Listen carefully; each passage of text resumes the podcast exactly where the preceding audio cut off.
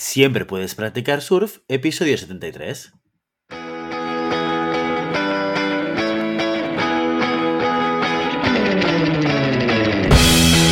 Bienvenido y bienvenida a Siempre puedes practicar surf, el podcast semanal sobre recursos humanos. Nos podrás encontrar en iVoox, Spotify y iTunes y en nuestra página web globalhumancon.com donde también encontrarás más contenido en nuestro blog e información sobre nuestros servicios. Apúntate a nuestro newsletter y no te perderás nuestros webinars en directo o nuestras formaciones abiertas. Este podcast está pensado para profesionales de recursos humanos, gerentes o jefes de equipo y podrás encontrar técnicas, consejos, ideas, conceptos y noticias sobre la gestión de personas, eso sí, con enfoque práctico y aplicable. Nombre es Guillermo Cornet, presentador de este programa. Estamos rozando el final de mayo y encarando el último mes del primer semestre del 2021. Momento muy importante para aquellos que se encuentran en su última etapa escolar y se enfrentan a los últimos exámenes preuniversitarios. Aprovechando este momento, he querido traer a nuestro episodio 73 un artículo publicado por Diadeco Group Institute en el que se analiza la empleabilidad de las carreras universitarias y de las titulaciones. Hoy intentaremos responder a preguntas como ¿son los títulos relevantes para encontrar trabajo? ¿Qué carreras universitarias son más buscadas? ¿Cuáles tienen más demanda que oferta? Empezamos. Hay un momento que es muy importante para muchos de nosotros, o por el que pasamos necesariamente, que es el momento en el cual pasamos de estar en el, colegio o en el instituto a la carrera universitaria. No todos pasamos por ese proceso de decisión, pero sí que es verdad que muchos de, nosotros lo hacemos. Cuando sucede este momento, pues eh, tenemos en cuenta muchas variables a la hora de decidir qué es lo que vamos a estudiar. Muchas de ellas más racionales, otras más emocionales. Seguramente todos nosotros tendemos a pensar o tendemos a valorar, primero de todo, qué es lo que se nos da bien cuáles son aquellas tareas o actividades que en el entorno académico, en el colegio, en el instituto, se nos daba mejor, ya sea eh, elementos más eh, matemáticos, más relacionales, más de ciencias sociales.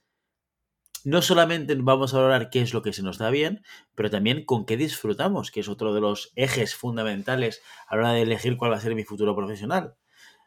Y por último, seguramente lo que intentamos hacer muchos de nosotros es imaginarnos cómo sería el día a día de una persona que ha estudiado esa carrera universitaria, para ver si esa imagen encaja con nuestros deseos o con lo que nosotros queremos llegar a ser de mayores.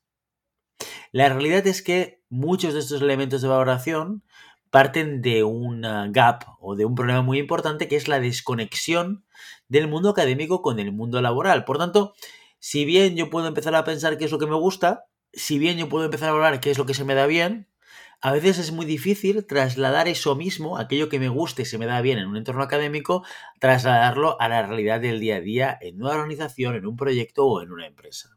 Y por tanto, el tercer elemento que yo os comentaba, que es cómo me imagino el día a día, se vuelve muchísimo más complicado porque es que a veces ni nos imaginamos cómo puede ser el día a día de alguien que haya hecho ingeniería industrial o que haya estudiado empresariales o que haya estudiado derecho. Bueno, los de derecho igual nos, los, los imaginamos un poquito más, pero no todo el mundo acaba defendiendo casos frente a un juez, eso también hay que decirlo.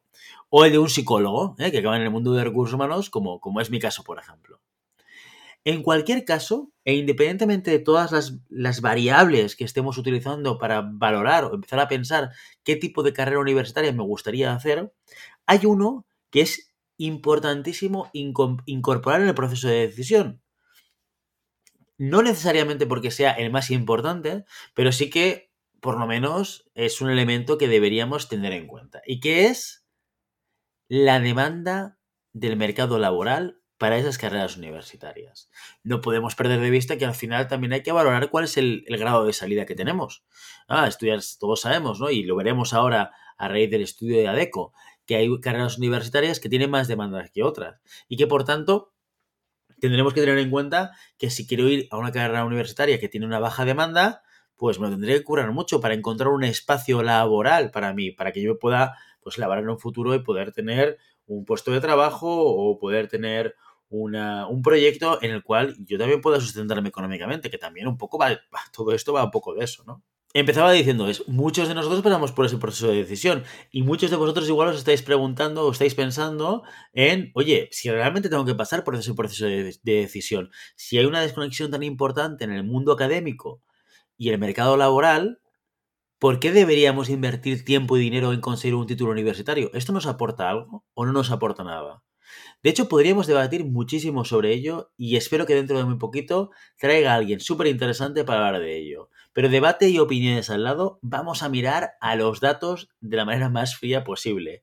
Los datos que os voy a compartir eh, hoy eh, vienen del, décimo informe de Infoempleo y ADECO sobre titulaciones con más salidas profesionales. Os dejaré el enlace en las notas del programa por, ah, por si alguno de vosotros pues, quiere ir más en detalle de, cualquiera, de cualquier dato que voy a compartir hoy.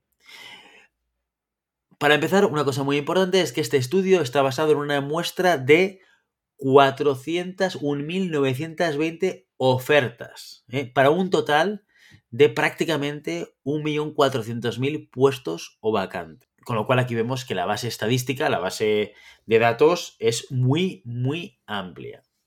Primera pregunta que nos tenemos que hacer, ¿cuántas puertas te abre tener una titulación universitaria?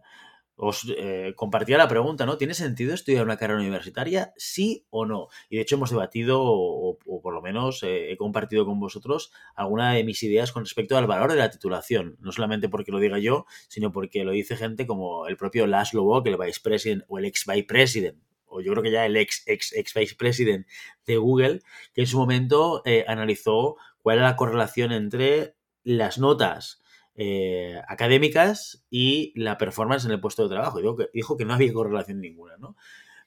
Pero la realidad es que a día de hoy en el mercado, tener una titulación universitaria sigue marcando la diferencia. Si vemos este conjunto de 400.000 ofertas y de 1.400.000 puestos o vacantes, los datos que nos refleja este estudio de ADECO y de Infoempleo es que el 38,4%, prácticamente el 40% de las ofertas, te piden un nivel formativo de titulación universitaria. 4 de cada 10 ofertas de Infoempleo y de ADECO requieren titulación universitaria. Con, lo cual ahí está el dato, ahí está la prueba.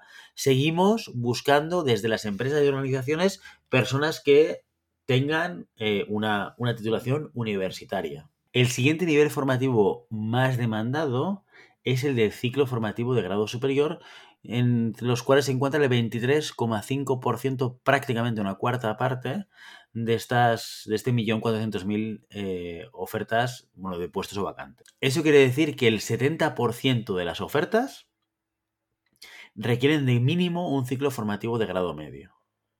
De ahí la importancia de la titulación hasta aquí los datos, que es lo que nos reflejan, ¿no? Que es lo que se está publicando. ¿Eso quiere decir que todas aquellas publicaciones están contratando titulados universitarios? No necesariamente, pero lo que está claro es que a priori muchos puestos de trabajo, en función de cómo se define, cómo se describe sus responsabilidades y sus áreas de trabajo, están pensadas para alguien que haya pasado por una titulación superior o con mínimo por un ciclo formativo de grado medio o superior. Si analizamos el 38,8% de, de estas ofertas, aquellas que están enfocadas en la titulación universitaria, nos vamos a encontrar carreras con mayor o con menor empleabilidad. Las titulaciones con empleabilidad más baja son las que están enfocadas a artes y humanidades, geografía e historia, ciencias políticas y periodismo. Carreras cuyo porcentaje de titulados es superior a su demanda en el mercado laboral. Es decir, que hay un desequilibrio entre lo que pide el mercado y el número de personas que acaban tituladas de este tipo de carreras. Y las que os acabo de nombrar, que apenas figuran entre las 50 titulaciones universitarias más demandadas por las empresas. Titulaciones de empleabilidad media, que cuentan con porcentajes moderados ¿no? o equilibrados entre oferta y demanda, entre personas que acaban la carrera y compañías y organizaciones que solicitan profesionales con, ese, con esa titulación académica, nos vamos a encontrar carreras como ingeniería química, ingeniería naval y oceánica, ingeniería civil, medicina y farmacia. ¿no? Son, algunas, son, son estas titulaciones del ámbito científico sanitario, en el cual este equilibrio lo vamos a encontrar más dentro del mercado. ¿Y cuáles son las más demandadas, las que tienen una empleabilidad más alta? Pues como dice el mismo estudio, exactamente como el año pasado, un año más, ADE, Administración y Dirección de Empresas, es la carrera con más salidas para profesionales en nuestro país, ya que prácticamente el 11% de las ofertas de empleo que requieren estudios universitarios hacen referencia a esta titulación, a la titulación de ADE, de Administración y Dirección de Empresas. Y esto es así desde hace varios años ya. De hecho, en 2019 el porcentaje de las ofertas subía 1,6 puntos porcentuales con respecto al año anterior, cuando era del 9%, convirtiéndose en la carrera que más ha crecido dentro de las ofertas de empleo. Este año, el año del estudio, le sigue la ingeniería industrial, que sería el segundo, la segunda carrera universitaria con más empleabilidad y que responde a un 4,6% de las ofertas enfocadas a titulados superiores. Y en tercer lugar, vamos a encontrar a la ingeniería informática con un 3,8 de las ofertas enfocados en este tipo de perfiles. Lo cual es, mira, interesante, eh, una pérdida de 0,3 puntos porcentuales en el último año. Por tanto, tenemos en la alta empleabilidad a dirección de empresas creciendo y siendo el número uno de manera recurrente y a la ingeniería informática también siendo de las más empleables, pero menos de lo que lo fue el año pasado.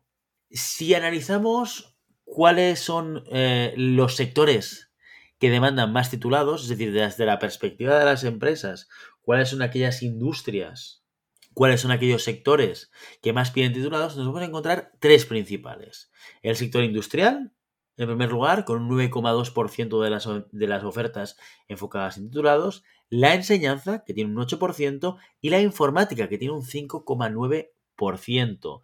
De todas las ofertas de empleo dirigidas a titulados, el sector industrial ha experimentado un crecimiento muy elevado en cuanto a demanda de universitarios, pasando del 7,5 al 9,2 que os comentaba ahora, lo cual implica un 1,7% de incremento. Y además de este modo desbanca la enseñanza que si bien este año ocupa el segundo lugar, el año pasado ocupaba la primera posición de este ranking. En general, los datos que vemos del 2019 al 2020 son ligeramente diferentes, con un ascenso de demanda de profesionales en administración y dirección de empresas y un relevante descenso de demanda en el sector de la enseñanza. Está claro que seguir la evolución de la oferta y la demanda del mercado laboral nos ayuda a entender no solo qué carreras tienen más salidas, sino también entender qué dificultades o facilidades podemos tener para captar el talento que necesitamos en nuestros equipos y organizaciones. Y ya sabes, no puedes detener las olas, pero siempre puedes practicar surf. Y hasta aquí nuestro episodio de hoy. Como siempre, queremos invitaros a que os pongáis en contacto con nosotros, nos deis vuestra opinión y nos sugieráis algún tema o si tenéis alguna pregunta concreta. Lo podéis hacer a través de la página de contacto en globalhumancon.com barra contáctanos o a través de las redes sociales. Estamos en Facebook, en Instagram, en Twitter y en LinkedIn. Y si el contenido de este podcast te gusta, no te olvides de suscribirte darnos 5 estrellas en iTunes y me gusta tanto en ebooks como en Spotify. Igualmente recuerda que puedes encontrar más contenidos, noticias y recursos en nuestra web globalhumancon.com. Muchas gracias por todo, por tu tiempo, por tu atención y por tu interés en estos temas sobre gestión de personas. Nos escuchamos la semana que viene. Hasta entonces, feliz semana.